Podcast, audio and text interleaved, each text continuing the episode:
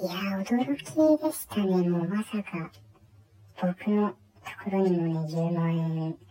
大金がね、届くとは思いませんでした。でも、貯金したりね、美味しいもの食べたりする人が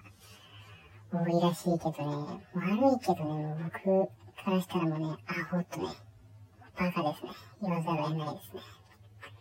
もっとこの自分がもう心の内からもう、ふわーっとこう、ーって軽くなるようなね、使い道があるんですよ。でも、悩みとかもね、もうなんかくよくよ考えたりことかも全部ぶっ飛んで、もう現実からもう解放されたような気持ちになるんですけど、結構、なんか、よく、なんか自分のためにならないなんてね、言う人もいるんですけど、でもそんなことはなくて、で、こう、で、そうやってることもあんまりね、人に言わない人もね、隠してる人もいるんだけど、うん。なんか特に最近だとアスリートとか、まあ最近だと YouTuber とかね、実はね、多くの人がやってて、でもやったら本当に心の底からこう、込み上げてくるんですね、快感みたいなのがあって、で、今もなんかちょっとした社会現象になってるんですけど、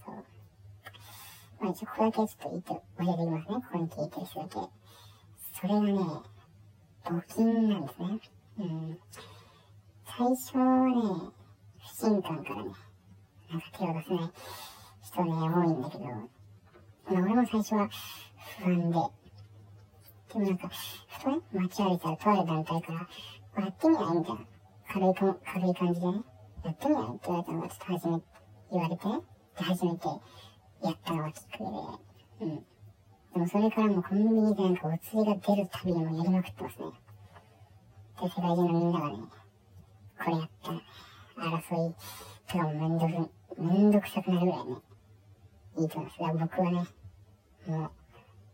う、やろうと思ってますね。10万円。